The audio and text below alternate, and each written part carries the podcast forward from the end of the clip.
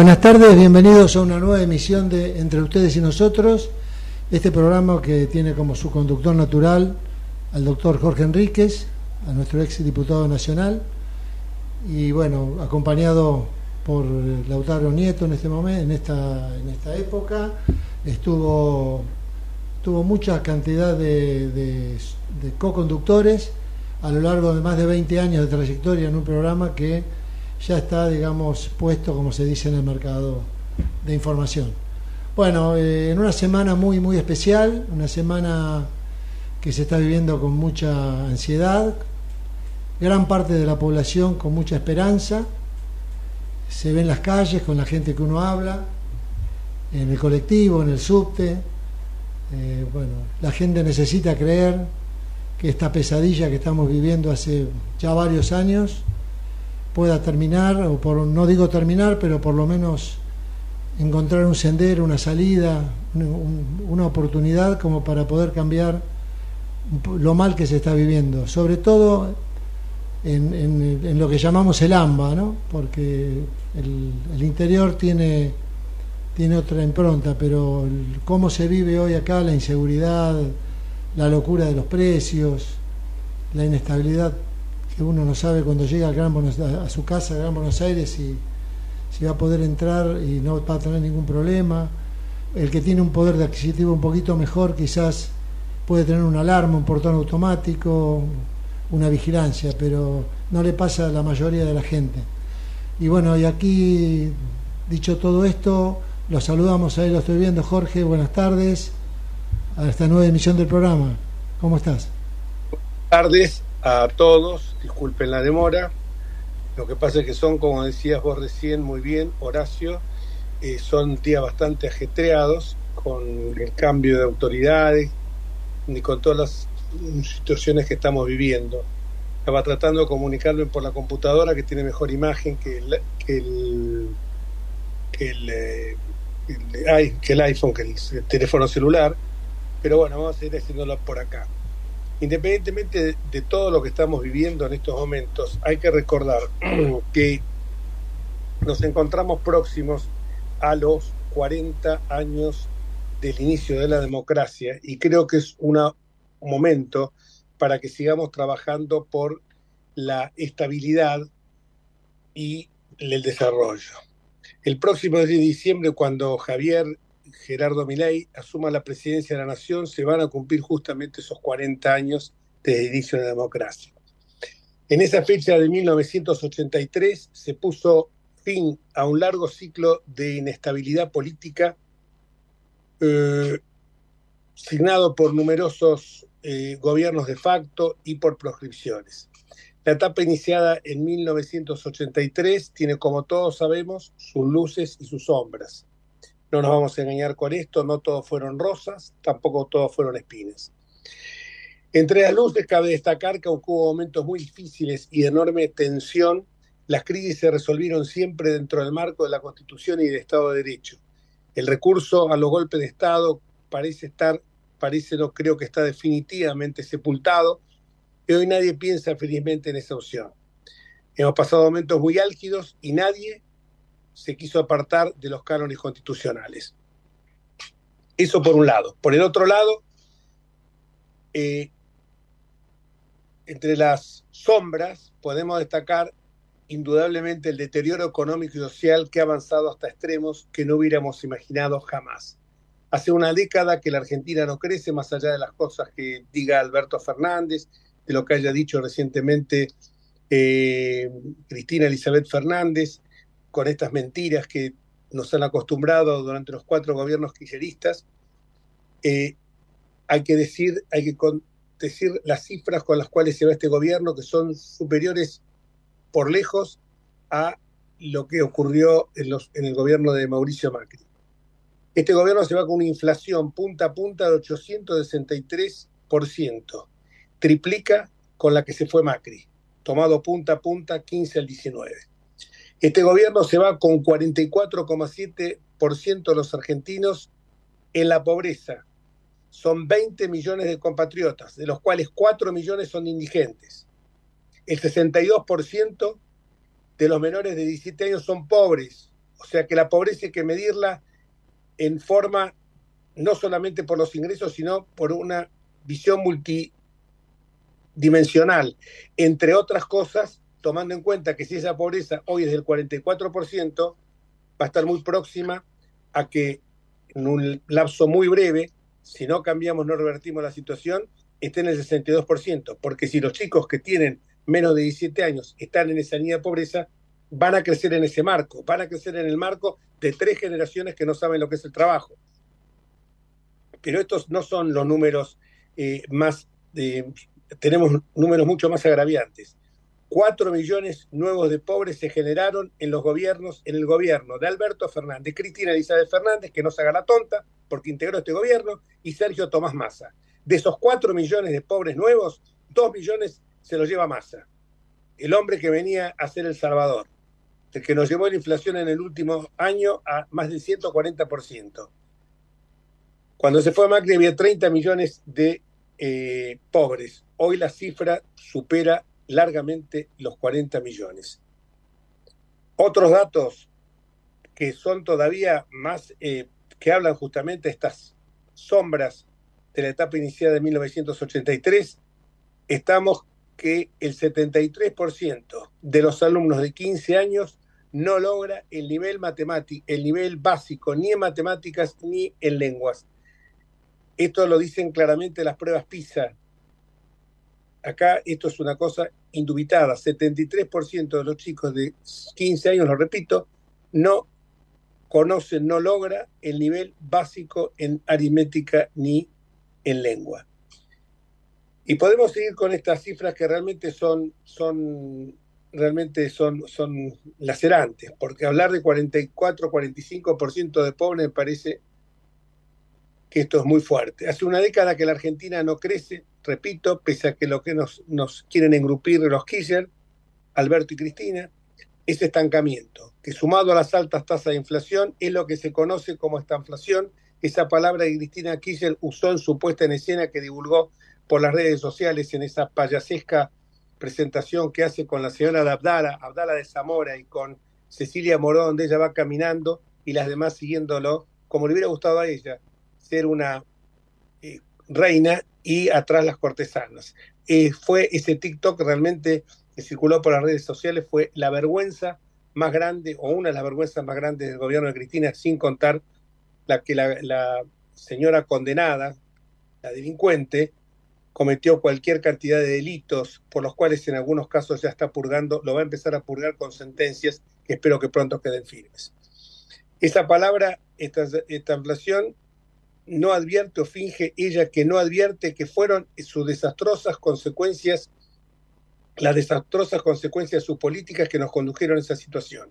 El efecto de tantos años de desacierto no fue solo económico y social, sino que también fue político llevó a millones de argentinos a la indignación, al rechazo generalizado del sistema político, a la desconfianza hacia todo el, el, orden establecido. Javier Milei es el producto de ese sentimiento. Juntos por el Cambio es justamente la fuerza política que entró también en la volteada.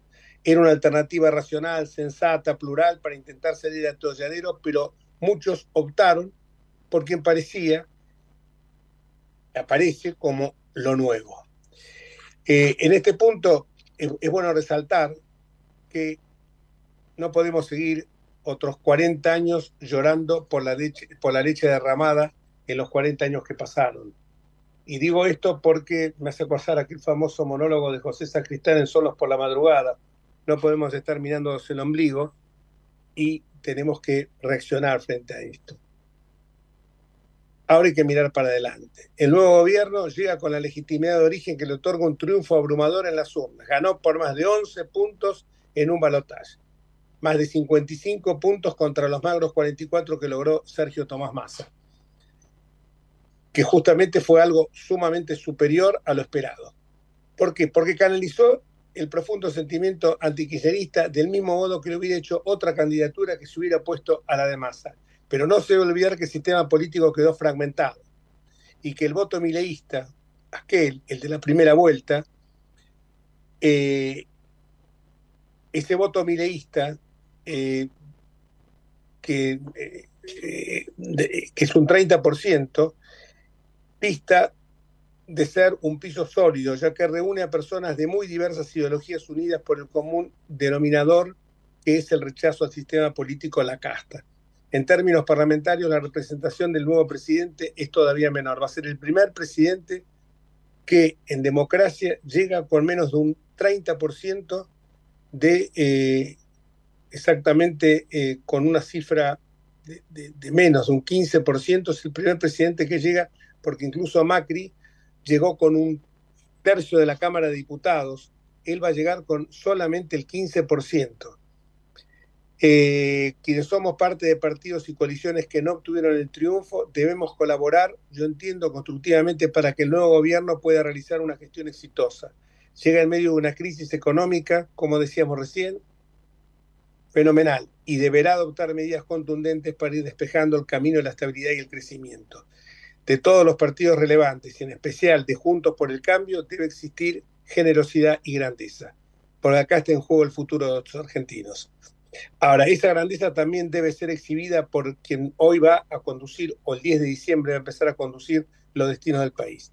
Algunas designaciones que ha hecho Javier Milei, me refiero, son positivas y darían la idea de un giro pragmático que debe ser bienvenido. En especial, por ejemplo, la designación, no por pertenecer a mi espacio político, de Patricia Bullrich en el Ministerio de Seguridad, de Luis eh, Petri en el Ministerio de Defensa. Sin embargo, es necesario explorar acuerdos mucho más amplios que sin diseñar un gobierno de coalición favorezcan la gobernabilidad. Todo lo que implica, a mi juicio, reducir el déficit fiscal, promover iniciativas privadas, en definitiva es el genuino motor de las economías capitalistas, va a encontrar un eco favorable en una sociedad agobiada por un Estado prepotente, ineficaz, abusador, elefantiásico, que ha demostrado ser absolutamente inoperante. Pero eso es necesario siempre hacerlo en el marco de la Constitución Nacional sin apelar a constantes ejercicios de facultades legislativas del Poder Ejecutivo como lo ha venido realizando eh, en otras épocas los distintos gobiernos, por caso el gobierno de los Kirchner, por caso el gobierno de Carlos Saúl Menem todos los argentinos de buena voluntad le deseamos lo mejor desde ya al nuevo gobierno y vamos a colaborar para que queden atrás la decadencia, el estancamiento, la corrupción, la impunidad. Pero no es hora de dar tampoco un cheque en blanco, porque hay que estar atentos para marcar cualquier desvío del poder y para frenar cualquier desborde institucional si lo hubiere, así como para defender a las autoridades legítimas ante los previsibles ataques y obstrucciones de quienes ya, en forma vergonzada y antidemocrática, están convocando anticipadamente a una resistencia. Lo que hemos visto en las últimas horas de llamar un paro general al día siguiente de haber asumido el presidente de la República es sinceramente algo eh, inexplicable en argentinos de bien. Realmente no son argentinos de bien, son simplemente filibusteros que lo único que quieren hacer es seguir extorsionando, como nos extorsionaron al gobierno de Juntos por el Cambio, como extorsionaron y consiguieron voltear al gobierno de la Alianza, el gobierno de Fernando de la Rúa, como lo hicieron también en su hora con Raúl Ricardo Alfonsín. Cuando el peronismo, cualquiera de sus facetas, no gobierna, evidentemente se transforma en una oposición cerril, en una oposición feroz, porque ellos quieren seguir conservando sus privilegios. A lo mejor es demasiado amplio hablar del peronismo. Yo lo circunscribiría quizás porque hay un peronismo realmente módico, por cierto, pero un peronismo que ve las cosas de otra manera, que no tiene la desesperación o la angurria por el poder y la caja.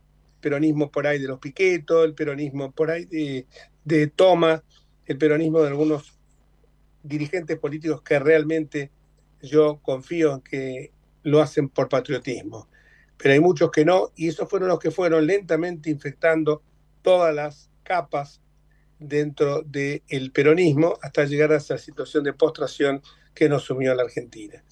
Yo creo que acá es muy importante que la oposición sea constructiva, vuelvo a repetir, eh, no a lo mejor un cogobierno, porque yo creo que acá tenemos, tiene que ser, para que no pueda volver el kirchnerismo, tiene que haber una alternancia. Porque si a la gente nosotros no le demostramos que hay dos fuerzas políticas que puedan alternar en el gobierno, pero mantener un rumbo, mantener el rumbo del respeto a las libertades individuales, al libre comercio, la competitividad económica, la cohesión social, eh, respetar la calidad institucional, eh, ser realmente integrarse al mundo, con sus, con sus diferencias, a lo mejor un poco más a la izquierda, por repetir las históricas categorías geométricas en que se enmarca la política, a lo mejor un poco a la derecha, pero realmente hacerlo con, el, con un rumbo firme, sin bandazos, sin de golpe y, por supuesto tampoco sin que sea la última vez que hablemos en la Argentina de tierra arrasada del gobierno anterior. Miren, yo estuve hace pocos días en la República Oriental del Uruguay, concretamente creo que fue la semana pasada, anterior me parece que eh, cuando estuve allí, lo que pude apreciar realmente es en un discurso que pronunció un joven de titular del Centro de Estudios para el Desarrollo, fue puntualizar cada uno de los gobiernos, desde el de Julio María Sanguinetti, que estaba presente en el acto, hasta el actual de Luis Lacalle Pou, cada una de las eh, mejoras, cada una de las eh, cuestiones positivas que introdujeron con distintos matices en su gobierno. Pero nadie hablaba de arrasar con todo lo que se hizo antes. Creo que acá estamos dando un giro copernicano, creo acá hay que sí poner patas para arriba a todo el país, pero que con la con visualizando que no vamos a volver más a estos tipos de deviacionismos, a estos tipos de cuestiones que conculcaban el Estado de Derecho, las libertades individuales, la propiedad privada, la libertad de expresión, lo que estamos viendo ahora lo que están haciendo con el dibujante Nick es realmente una inequidad, una iniquidad, iniquidad absoluta. Están instaurando nuevamente el delito de opinión por un dibujo, por un comentario que hizo Nick o por un retweet que hizo Nick a otra, a, un, a un X o tweet, como se, X, como se llama ahora, de eh, un dibujante Kabak.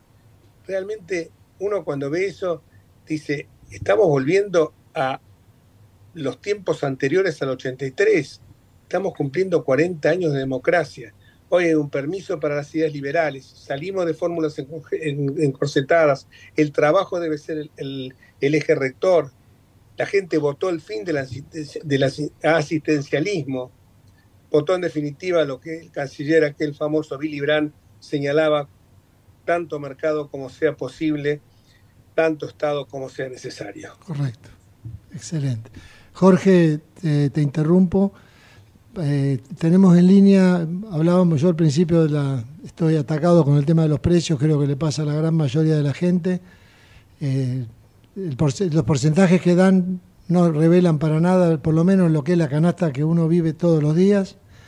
Y para eso, si querés, podemos consultarla. Tenemos en línea a Sandra González, presidenta de ADECUA, que está más empapada en esto y a ver qué expectativa tiene respecto de lo que puede venir. Sandra, te saluda el doctor Jorge Enríquez. Hola, ¿qué tal? Buenas tardes, ¿cómo les va? Muy bien, Sandra, ¿cómo andas vos? Acá estamos con Horacio bien, Bien, bien, Y quien habla, bien, también. Eh, dispuesto a escucharte eh, con todos estos temas que vemos que no se compadece lo que nos marcan las estadísticas oficiales con lo que nos dice el, la cachetada que nos da la góndola del supermercado, ¿no? No, desde ya que sí, desde ya que sí. La, la realidad es que eh, obviamente que veníamos, venimos de un año golpeadísimos y después de las elecciones les puedo garantizar que los aumentos de precios han sido, este, en algunos casos, mayores al 50% en eh, lo que es canasta básica de alimentos y gran preocupación en los medicamentos, gran preocupación en los medicamentos, pero no solamente el, el aumento de todos los, de los productos, sino también que hay falta en algunos productos. Hay lugares donde no se consiguen las cosas. La gente eh, realmente está haciendo, está en una situación bastante complicada. Eh, yo creo que eh, se va a tener que trabajar muy seriamente eh, en, en, todo, ¿no? En, en, lo que es la, la, defensa del consumidor. Creo que tendremos que refundarla un poquito, eh, la defensa de los consumidores y de los usuarios, eh, dado que hoy el, el consumidor usuario está muy golpeado, realmente está muy golpeado, con mucha deuda, con mucha deuda, eh, hay una, una deuda de, de la gente con tarjetas de crédito muy grande. Eh, lo notamos este, incluso cuando uno va este, a los supermercados se da cuenta que la gente está comprando en, en tres cuotas los alimentos. Eh, y, y, desde el punto de vista que si no, si no pagan, si no se pagan el total de la tarjeta de crédito, todos sabemos que hay unos intereses bastante altos, ¿no? Así que eh, va a haber que, tener mucha responsabilidad, va a haber que eh, ser sumamente serios, porque eh, acá hay una herencia que, que, que, están dejando que realmente es terrible, es terrible. ¿En qué rubro vos dirías si pondrías el acento, por supuesto desde ya los alimentos, pero en qué rubro notás que ha sido más eh, descomunal el aumento de la escalada en los últimos dos meses con el tema del famoso plan platita y otras cuestiones que se, que se vieron muy claras, ¿no? Eh, bueno, en, en, en, canasta básica de alimentos, en medicamentos, en medicamentos, eh, para que se den una idea, la gente está eh, tomando, si tiene que tomar un medicamento diario, lo está, lo está tomando cada dos días, un medicamento crónico, ¿eh? eh y, y no es un dato, no es un dato menor, ¿no?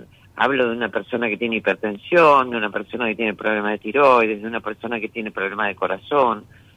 Eh, fundamentalmente en esos, eh, bueno, ni que hablar en tema alquileres, ¿no? No es un dato menor. El tema alquileres, eh, hoy una pareja que alquila eh, y le toca la renovación del alquiler está por, por encima del 120% pero tiene que pagar alquiler, tiene que pagar servicios, tiene que pagar este expensas, tiene que pagar todo lo que tiene que pagar y realmente hoy se está destinando en una pareja casi un sueldo para pagar un alquiler.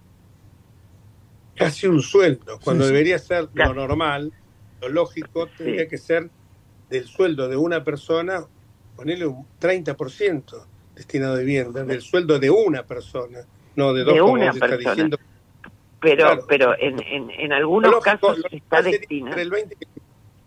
pero bueno, vos me estás hablando ya de acá, ese es el 50%, porque el sueldo de uno de los dos que conforman una pareja, me estás hablando de un 50%, lo lógico sería un 20 o 25%, eso fue lo tradicional. Claro. En otras era mucho menos. Bueno, estoy hablando, estoy hablando de mi juicio, de, la mejor ley que hubo, que fue la ley 23091, la ley de Alfonsín, que establecía, acordate, no solamente, eh, por supuesto, arraigada en los principios de la autonomía y la voluntad de las partes, pero también establecía desgrabaciones impositivas para todas aquellas personas que querían construir viviendas con destino de locación, disponiéndolas por ocho o cuatro años. Eh, absolutamente. y, fue, y fue una ley que desde el 83, que asumió el 84, ponerle que el ser sido nacional a 2391, siguió vigente, incluso le incorpora el código nuevo, el código civil y comercial.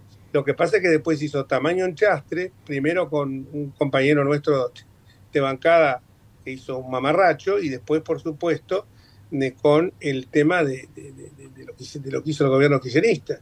Cuando me parece que. Sí, sí, eh, eh, eh, realmente es, es un horror lo que se han hecho, se ha hecho con, con, la ley de alquileres. Es un horror y eh, ha perjudicado absolutamente a todo el mundo. ha perjudicado a todos. A, todos. a todos. a todos. Que todos, todos, todos despotrican contra esa ley. Es una ley increíble porque no, ni los desarrolladores, ni los inmobiliarios, ni los inquilinos, ni los propietarios. Todo el mundo está en contra. ¿Lo escuchas? Exactamente, exactamente. Eh, Otro rubro también es eh, me, tocó a mí personalmente los, seguros. El seguro de los vehículos, concretamente un caso, eh, se aumentó, un 100%, un 100 de, un, de un trimestre al otro de un, de un valor de, diez, más de, de, de, 21 mil pesos aumentó a 39 mil. Cambiaron la base de cálculo y toman un 4%, un 5% del valor del vehículo tasado tres veces lo que vale porque o dos veces un vehículo que cuesta 5 millones lo ponen en 10, cobran el 5 y la cuota se va, la prima, lo que se llama la prima, con los gastos y todo, se va a, a duplicar de un trimestre al otro. Es de locos. Está pasando esto. Sí, sí. Sí, y, y, y, las compañías de seguro están diciendo que quieren aumentar mensualmente ahora, ni siquiera ya trimestral o como sea la póliza este que, que hay. Y realmente ese golpe en, en los en los en los seguros de los autos también impacta porque hay gente que, eh, bueno, tiene que pagar una cochera, el que no tiene cochera, eh, realmente lo usa para ha trabajar. impactado mucho.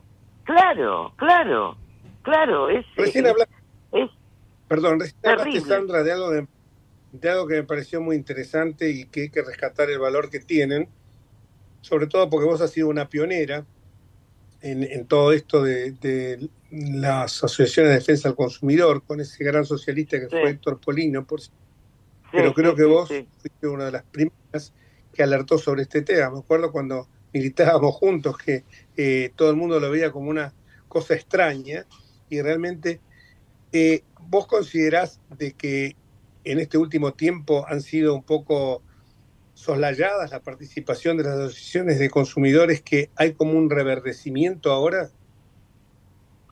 Eh, surgimiento. Nosotros no hemos tenido, no, hemos tenido participación. ¿Cómo, cómo? No nos han, que desde la Secretaría de Comercio no nos han dado ningún tipo de participación, no, no hemos tenido una participación activa en este en ningún tema en particular y yo creo que si bien este, nosotros somos organizaciones no gubernamentales que creadas con, con una ley y con eh, una con, con rango constitucional porque todos sabemos que después de la reforma está en la Constitución Nacional eh, las asociaciones de consumidores eh, yo creo que el, el las asociaciones pueden participar en, en políticas con el Estado Nacional, no eh, con, con sugerencias, con trabajos concretos, con cosas concretas, y me parece que es fundamental eso, me parece que es fundamental, y eso lo tendremos que eh, reconstruir eh, de la mejor forma posible ahora. Yo creo que eh, lo tendremos que reconstruir. Y seguir el tema. No, total, yo creo que se debe reconstruir porque me parece que eh, son, en cierta manera, como marcan ejes rectores.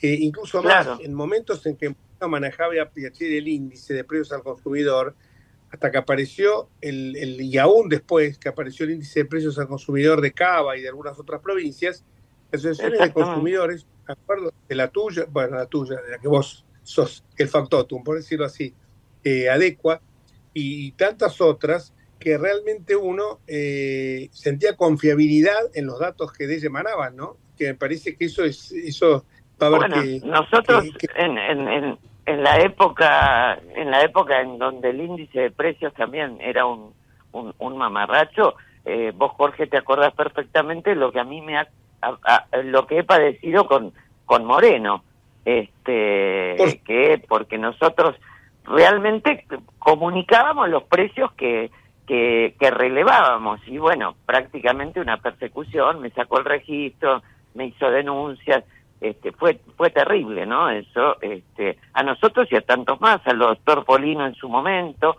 a, a Fernando Blancomuño también, lamentablemente. Eh, eh, el tiempo es tirano, Jorge, vos lo sabes bien, imagínate que Gerardo está haciendo alguna que otra seña. Tenemos una última una pregunta, contestámela con, con, la, con la capacidad de síntesis que vos siempre tenés. ¿Cómo están funcionando los tribunales de consumo en la ciudad? Están, están funcionando, están funcionando. Eh, realmente es una herramienta eh, importante eh, y creo que tenemos que apostar a que eso siga siga funcionando y cada vez mejor. Bueno, te agradezco muchísimo porque siempre es bueno conocer tu opinión, como la de muchos otros ciudadanos, pero particularmente la tuya sea, tiene un predicamento más fuerte, porque yo justamente fui el que convocó toda una comisión eh, que hicimos el código procesal en materia de relaciones de consumo y que toda, su, toda sugerencia que pueda hacer con la enjundia que te caracteriza, bienvenida va a ser Sandra. Un beso enorme y bueno, si no te veo antes, que tengas muy feliz Navidad, muy feliz Año Nuevo, saludo a toda la familia y a toda la gente de Adicua, por supuesto. Un abrazo. Bueno, muchísimas gracias, muchísimas gracias. Este, estoy a su disposición y, gracias a ustedes por llamarme y les mando un beso grande y muchas felicidades también. Felicidades y gracias, Sandra. Gracias, gracias por gracias. Bueno, y vamos a una pausa, ¿no? Sí, claro. Corte.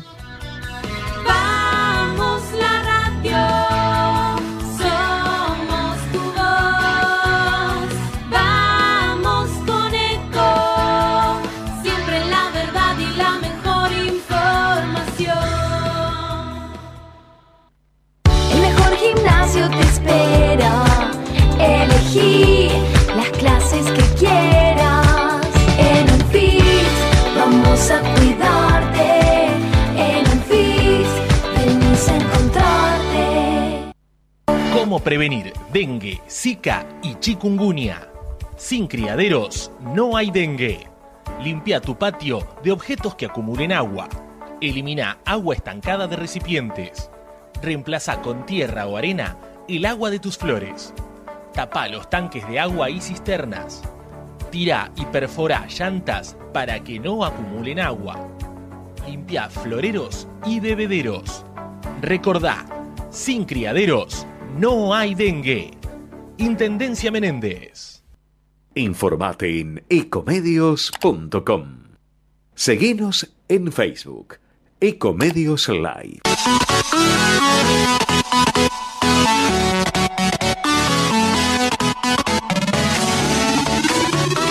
Escribanos en tu ciudad.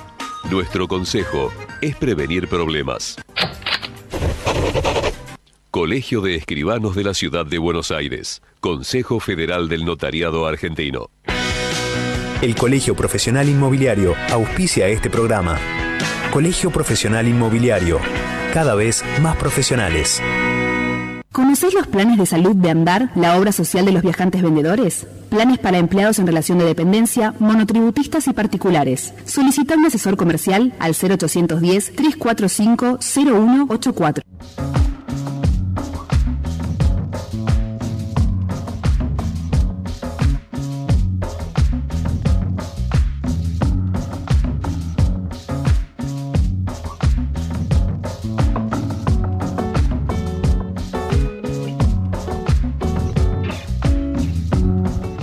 Bueno, y luego del corte continuamos en Entre ustedes y nosotros. Bueno, está de más, eh, aunque nunca está de más hacer comentarios de precios, porque yo creo que hay dos grandes problemas que vivimos los mortales, la gente de a pie, lo que, los laburantes, los que toman el tren, el colectivo, caminan X cantidad de cuadras para llegar a su casa, ya sea en la capital o en el conurbano. Y bueno, dependiendo de qué zona del conurbano la complicación puede ser un poquito más grande, ¿no? Pero eh, en la nota con Sandra de Adecua eh, queda reflejado que no es una sensación ni es algo que, que vivimos en forma individual, sino que realmente se está viviendo muy mal y, hay una gran esperanza a que esto cambie. El peligro que uno ve es que de pronto no, que la gente por ahí espere más resultados o rápidos o, soluciones, digamos, como se dice habitualmente, mágicas y no hay soluciones mágicas. Esto va a llevar mucho tiempo, eh, vamos a pasar momentos muy malos, seguramente hay que tener esperanza y tratar de acompañar. Lo que hay que tratar de ver también es controlar de que lo que se haga es lo que más o menos eh, se dijo que se iba a hacer, ¿no? Eh, hay una esperanza muy grande de que mucha gente, yo lo veo hablando en los medios, a veces en, el tren, en el subte, la gente tiene esperanza y lo bien que hace, pero vamos a pasar momentos difíciles seguramente. Bueno, ahí lo tengo a alguien que sabe mucho más que yo y, y sin duda preferimos escucharlo a él. Jorge, ahí te estoy viendo perfectamente. Ah, pensé que había otro invitado, como dijiste alguien que conoce bien el tema. no, no, no. Bueno, vamos a ver si tenemos un invitado ahora. Eh, no, este, lo que vos decís es totalmente cierto. si acá nosotros no, hacemos un giro de 180 grados, acá vamos a pasar malos momentos todos. Acá cuando escucho están hablando ya de, hacer, eh, cometer cualquier cantidad de tropelías, de, llamar a, a, paros generales, de, todavía esto, ¿no? Es una cosa increíble. No, no. A ver, no aprendemos la lección. Están hablando y acá va, a haber decisiones muy difíciles que tomar. O sea, no, no, no, no. Acá yo estaba escuchando a un periodista, ayer estaba escuchando a lo que dijeron dos periodistas, María O'Donnell y, y Ernesto Tenenbaum, que se ofendieron y que, que están hablando de, haciendo algunos, se ofenden por un dibujito que había hecho creo que Kabak también, no sé cómo fue la historia, se enojaron por un dibujito que hizo Kabak que ponían la vara más alta para el resto de la gente y más baja para el peronismo. Pero eh, ¿de ¿dónde se ha visto? los propios periodistas se tiran un tiro en el pie con, con hacer estas cosas. ¿Por qué? Por una razón sencilla, Horacio, porque están conculcando la libertad de prensa, como decíamos recién con el tema de Nick, están no solo conculcando la libertad de prensa, sino que eh, instaurando algo muy peligroso, que es el delito de opinión. Eh, sobre todo un gobierno que llega muy fragmentado eh, a esta situación. Pensemos, a ver, pensemos además que el peronismo, bueno, trato de no decir el peronismo, pero ¿sabes cuántos paros le hicieron a Alfonsín en el tiempo que duró, cuatro o seis años en aquel momento? Hicieron 13 paros. A Menem le hicieron 8. A De la Rúa le hicieron 8 también, pero Menem gobernó 10 años. A Dualde le hicieron dos, a los Kirchner le hicieron uno, acá tengo las estadísticas. A Cristina 5, eh, a Macri 5 y a Fernández ninguno. Claro, vos me dirás, le hicieron la misma cantidad de paros a, Cristina que a Macri. No, no, es diferente. Porque si vamos a hacer los promedios de paros, el que se lleva por años de gobierno, el que se lleva todo el podio es primero de la Rúa, que le hicieron 4 por año, después a Raúl de Alfonsín 2,2 por año, pues fíjate, después 1,3 por año a Macri, y después uno a Dualde, 0,8 eh, a Menem, y al kirchnerismo 0,6 a Cristina y a, Néstor 0,3 y a Fernández 0. Eso que te está diciendo a las claras. Primero, que los gobiernos que no son peronistas le vamos a dar con todo. Para, para, para, le vamos a, tirar con todo con paros generales en forma permanente. Sabemos el deterioro que produce en un gobierno un paro general.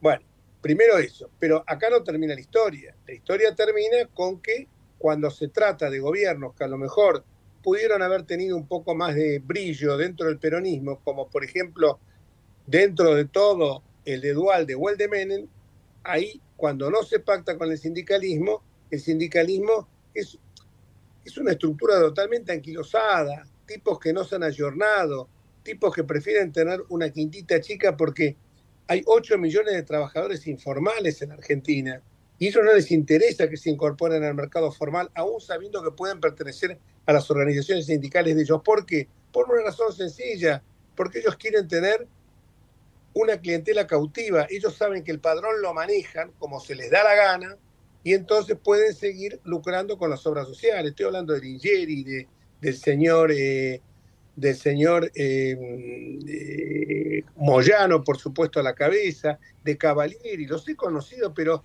hace 70 años, hace 70, hace 30, 40 años que están todos promedio.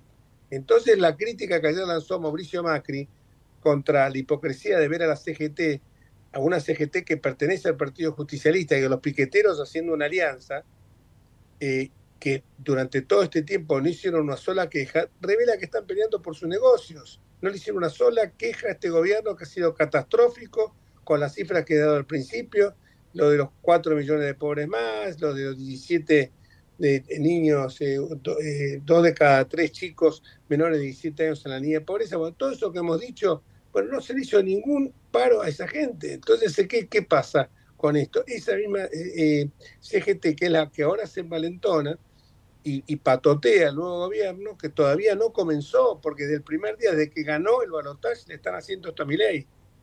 Queda bien claro que ellos no defienden los trabajadores, los derechos de los trabajadores, sino que ellos lo único que pelean es por su negocio, con la mía no te metas, Y entonces, bueno, es así como nos va, Horacio. Por eso te digo, eh, si nosotros no cambiamos y seguimos eh, otros 40 años así, y bueno, van a pasar, van a pasar, eh, va a pasar mucho tiempo y vamos a estar en la misma situación. Horacio. Horacio. Bueno.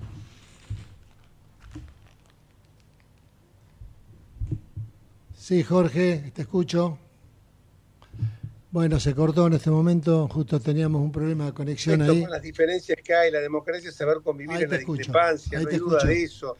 Nosotros tenemos la riqueza en Juntos por el Cambio, que practicamos siempre el mismo lema que es la, la unidad de la diversidad, pero si nosotros no avanzamos hacia una, un sistema de una desregulación de, una, de la economía, tiene un cepo moderado, de bajar los impuestos, Hoy uno está pensando una Navidad, las cosas que cuestan en Navidad. La sidra aumentó el año pasado a esto un 350%, las garrapiñadas 250, el pan dulce 153, dentro de todo lo que menos aumentó. Pero en torno, contando el arbolito de Navidad, sin contar regalos ni nada, el, el del año pasado este, con una inflación del 150%, los, los gastos para Navidad son del 300%. Claro, lo que pasa Entonces, bueno, hola. Pasa eso en muchísimos rubros, lo que vos decís. Sí, pero por supuesto, el gobierno recibe, el gobierno recibe una herencia fatal, a mi juicio. Yo ya estaba viendo algunos números que son, los que ya dije, son catastróficos, pero podría agregar muchos más. Podría decir, por ejemplo, que las bombas que de activadas, las minas que le deja mi ley, son tremendas. Estamos hablando de una deuda de 415 mil millones de dólares, un déficit que es de 3 a 4 puntos del PBI, un banco central con reservas negativas 11 mil millones de dólares. O sea, la fiesta en algún momento alguien la va a tener que pagar y lamentablemente la van a pagar los que no participamos de la fiesta, a los que no nos dieron ni un canapé ni un vaso de agua. Eh, entonces, es, a mí cuando me hablan eh, que el desempleo es del 6,3%, y yo digo el desempleo porque está encubierto con 2 millones de planes sociales, las tarifas, tarifas atrasadas que no cubren el 50% en materia de energía y en materia de transporte no cubren más que el 10%. Entonces, una inflación reprimida absolutamente, porque eh, si nosotros vamos a los valores reales y sacamos la brecha cambiaria de 160%, en los LELIX, 24 mil millones de dólares, 12 mil millones de dólares que se gastó en la fiestita, en la, en la fiestita eh, masa. Pero claro, es como dijo aquella vez Goyán, el, el, nefasto ministro de Economía que tuvo, de, Salud que tuvo la provincia de Buenos Aires en plena pandemia, y la foto de la festichola de Olivos con un poco de platita hubiera pasado desapercibida. ¿Esto qué significa? Que a la gente la comprás para que la gente acepte la corrupción, que se complazca la corrupción. Eso es lo que, lo que quiere decir este señor. Es un miserable, como son miserables toda esta gente. Yo creo que acá hay que ir a una simplificación impositiva, hay que desburocratizar el Estado, hay que reducir la estructura estatal, esto es indudable. Yo no me cabe ninguna duda que al ñoqui hay que echarlo, porque el ñoqui es un delincuente y además porque uno me dice el costo social, pero ¿qué costo social si el tipo no labura? ¿De qué costo social me estás hablando? Si esa persona, vos le decís muy fácil, usted, eh, la persona que es ñoqui, uno le dice, bueno, vaya a trabajar y se le va a dar una actividad acorde a su capacidad, acorde a su preparación. ¿Para qué lo que ocurre? Esa gente no va a trabajar, porque lo que obtiene del Estado, ese, ese, ese tipo que cobra el sueldo sin ir a laburar, no puede ir a laburar por una razón sencilla, porque tiene otro trabajo, en negro seguramente, como mucha de la gente que tiene planes sociales. Por eso este gobierno cuando habla de que no va a eliminar todos los planes sociales, va a eliminar los planes sociales de aquellas personas vulnerables, de aquellos caídos, como dijo Milei, con esa expresión los llamó, que evidentemente no, no pueden subsistir, pero esa gente tampoco la podemos mantener en el tiempo así, porque la gente encuentra en el trabajo su dignidad. Mira, Horacio, yo me acuerdo siempre el caso de un tipo que me parece admirable, Matías Almeida. Matías sí. Almeida, para los que no conocen, gran jugador de fútbol, jugó en River, jugó en, en- Gran y lo jugador. hizo central. Gran tipo, gran Conde, tipo. aparte. ¿En dónde? Un gran tipo, digo, aparte de gran jugador de fútbol. Una gran Paradójicamente un día cuando dejó el fútbol y parece que no le ha ido bien al principio en algún intento que hizo de ser director técnico, la historia la cuento así eh, eh, un poco con algún desconocimiento de algunos, eh, algunos eh, algunas etapas, algunas partes de la misma. Eh, él estaba tirado en la cama, mirando el techo, no tenía ganas de trabajar y empezó a sentir que se iba dejando estar, iba perdiendo de dignidad. ¿Sabes cuándo él se había dejado el pelo largo? eh, Una situación de abandono. Una de las hijas, los hijos que tiene, la nena, fue al colegio un día y le dijeron, dibuja a tu padre. Lo dibujó en una cama eh, como un león, pero no como un león porque tuviera ganas, esfuerzo, no, no, lo dibujó a, Mir- a Matías Almeida como una persona que estaba totalmente era una persona abandonada. Eso fue lo que le produjo a Matías Almeida, lo cuenta, búsquenlo, googleenlo, lo que lo hizo a él despertarse de golpe y decir, yo no puedo seguir así, tengo que buscar, salir a buscar trabajo. Mirá vos, ahora está, eh, creo que ahora estaba en un, en una, en un- creo que estaba en, en un equipo de Portugal o... Está dirigiendo, no, No, sé, no, pero- equipo europeo. sí. en Grecia, me parece. Y estuvo, y, le- y es exitoso, no solo porque lo hizo ascender a River, sino porque después también tuvo excelentes actuaciones en otros clubes de fútbol. Porque, porque el tipo se dio cuenta que estaba perdiendo de dignidad, porque se había abandonado a buscar un trabajo. Como tenía a lo mejor un buen pasar económico, Claro. eh, no, no recibe ningún plan social con esto, pero él mismo se dio cuenta que en, la, en el trabajo iba a encontrar su dignidad, porque además Matías Almeida tuvo una trayectoria donde pudo haber hecho seguramente alguna buena, alguna, pudo haber hecho algún buen dinero, eh, pues, buen pasar tiene él, pero que evidentemente, claro, no tenía a lo mejor la preocupación económica, pero sí tenía la eh, preocupación, eh, eh, tenía la preocupación eh, De no hacer nada, de estar ahí. de, de estar abandonado y que su Totalmente. hija lo viera en esa situación, que su hija lo hubiera dibujado No, no, es de terrible, manera. Terrible. Entonces me parece que acá es, es esencial esto, reducción de la, de la estructura estatal es fundamental, la simplificación impositiva, como ya lo señalaba, y yo creo que también va a ser necesario tomar medidas políticas porque el año que viene, porque después tenemos que nos corren enseguida con que viene el año electoral. Ya viene el la elección, en lo que viene empiezan de vuelta. Empieza de vuelta y yo creo que acá en algún momento habría que reformar la constitución, por Dios, a nadie se le ocurra porque abrimos una caja de Pandora con consecuencias imprevisibles, pero yo creo que lo que sí habría que hacer fundamentalmente y lo más urgente posible es una decisión, de tomar una decisión de que eh, se eliminen las pasos, que hay que hacerlo el año que viene y poner la boleta única eh, electoral, ya sea papel o ya sea electrónica, electrónica. claro. Yo creo que cualquiera de esos dos caminos me parece que va a ser muy importante, porque terminamos con esto, que tuvimos un festival de elecciones para, por empezar con una que era una elección, eh, que era una eh, encuesta a cielo abierto, como fue la de las, la de las Paso. paso, que con, con- con consecuencias complicadas, porque le pasó a cuando fueron las pasos de Fernández, que al día siguiente se dispararon todas las variables. Acá pasó lo mismo con la de con la, primera vuelta de, de- por supuesto, mucho más atenuado porque había ganado en las pasos Milei, pero evidentemente hubo barquinazos, hubo eh, cimbronazos con el dólar, el dólar tuvo fluctuaciones muy fuertes.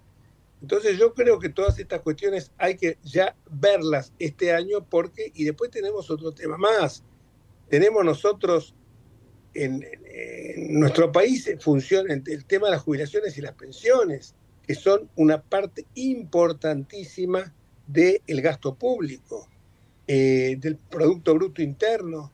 Pensemos, pensemos nada más que hay el sistema nuestro de reparto por el cual los trabajadores en actividad y las empresas contribuyen con sus aportes a pagar las jubilaciones. Pero dentro de ese sistema hay más de 200 regímenes de excepción eh, que cuentan con mejores condiciones que el resto. Cuando hablo de regímenes de excepción, que se entienda bien, no me estoy refiriendo, me estoy refiriendo no a la jubilación de privilegio, que esas hay que abolirlas inmediatamente. O sea, eso no se puede no puede estar un día más esas, esos regímenes de privilegio. Me estoy refiriendo, y a propósito digo, que no insistan más con eso que sucede en las redes sociales, que la gente repite como loro, eh, tiemblan los legisladores, porque los legisladores no, yo fui legislador de la Ciudad Nacional, no tenemos jubilación de privilegio. O sea que la gente no, no rompa más y cuando le mandan algo por las redes sociales no lo divulguen de la manera que lo divulgan porque empiezan. Tiemblen legisladores, se les termina la jubilación de privilegio. Tiemblen legisladores, se termina el celular. celular me lo garté siempre yo. Tiemblen legisladores, van a pagar aportes previsionales. Siempre pagué aportes previsionales cuando era legislador y cuando no lo soy. Tiemblen porque van a pagar ganancias. Siempre estamos pagando ganancias. Entonces que la gente no rompa más con esos temas que los mandan, que son, que vienen ya de hace por lo menos 6, 7 años, cuanto menos. Son eslogans. Hoy tenemos, hoy tenemos 5.700.000 jubilados y pensionados. Un 90% más que en 2001. La población no creció exponencialmente así. El 64% accedió al beneficio a través de una moratoria. ¿Está claro? Accedió a través de una moratoria, o sea que no tenían los años de haber. Y están perjudicando a la gente que sí tenía, que sí pagó puntualmente, eh, puntualmente cumplió con las cargas impositivas. Entonces yo creo que esto también hay que insistir, hay que, a lo mejor hay que modificar la ley para, porque se ha, extendido la, la perspectiva de vida. Yo creo que a mi juicio ya hoy tendría que ser 70 a los hombres y 65 a las mujeres. Uno ve esta gente incluso de generación plateada, en una población esencialmente adulta como es la de la Ciudad de Buenos Aires, la de la Ciudad de Buenos Aires en particular, y la de y la de el país en general. Vemos, lo demuestra el último censo, más de, hay cerca de 11.000 personas que tienen más de 100 años. Yo no lo podía creer cuando vi eso en la Argentina. 11.000 personas. Y uno de repente ve gente que murió, el otro día murió un gran médico, un gran médico en Benaín, que murió de 103 mm, años. Y el otro día un militar que murió de 101. O sea que eso hay que tomarlo en cuenta y hay que modificar la, escala para la jubilación. Yo sé que alguno que me escucha dice, ya estoy a punto de jubilarme, bueno, flaco, lo lamento en el alma, si tu capacidad laborativa está plena, el Estado no te puede, no te tiene que seguir bancando. Ah, pero cuando yo empecé a trabajar y se bajó estas condiciones, bueno, las condiciones cambiaron. Si hubiera habido una guerra, a lo mejor eh, eh, tuvimos una guerra, no como Malvinas, ¿no? Pero si hubiera habido una guerra, eh, a lo mejor posiblemente todavía tendría que seguir a determinar, seguir trabajando, porque no había plata para eso. El gasto previsional era del 9,3% del PBI en el 2021 y en el 2022 creció ese déficit previsional 2.8. Quiere decir que eso se está insumiendo, obviamente. El gasto previsional, pues gasto, no es inversión, es, eh, es una parte sustancial del PBI. No vamos a empezar a achicar por ahí. Digo, no vamos, aunque yo no sea gobierno, porque no me parecería que sea lo, lo prudente, pero modifiquemos la edad jubilatoria, hagamos, porque si no, en la pirámide se transforma, adquiere esta forma. ¿Qué, ¿Cuál es esta forma? Lo normal es en cualquier sistema previsional que debe haber tres trabajadores por cada jubilado para que el sistema se autofinancie. En la Argentina es 1.3 trabajadores por cada persona que cobra un haber. Y entonces así se va a desfinanciar siempre el sistema, porque eh, y vamos a tener, vamos a seguir teniendo eh, eh, pensiones y jubilaciones absolutamente magras. Hoy un jubilado está ganando sin este veranito que viene ahora del plan platita, la remora del plan platita está ganando menos de 100, cobra menos de 100 dólares por mes, o escasos 100 dólares por mes. Bueno, y estoy mirando la hora. Sí, sí, yo te iba a decir porque ya lo tengo. me puede estar haciendo Javier, perdón no, Gerardo, Gerardo, Gerardo. Gerardo, Gerardo. Está bien. Gerardo, me, me cambiaron porque me pusieron acá abajo Javier Gonzalo Martínez. No, porque ese es el, Zoom, eh, está a nombre de él, entonces, un tema administrativo. Ah, bueno. Yo digo Gerardo y me ponen Javier, de que me cambiaron el. se ríe, Gerardo se ríe. operador, por favor no me lo cambien, no me lo toquen a Gerardo. No, es una institución acá, pero bueno. No. Es una institución. Es, no digamos que es una leyenda porque si no, se va a ofender. Bueno, eh, Horacio, muchísimas gracias por todo. Y yo, y vos, y Gerardo, nos despedimos hasta el próximo miércoles, si Dios quiere. Y, digo esto, eh, Emilio Apud pide las disculpas del caso. Bueno, hasta la próxima. Gracias.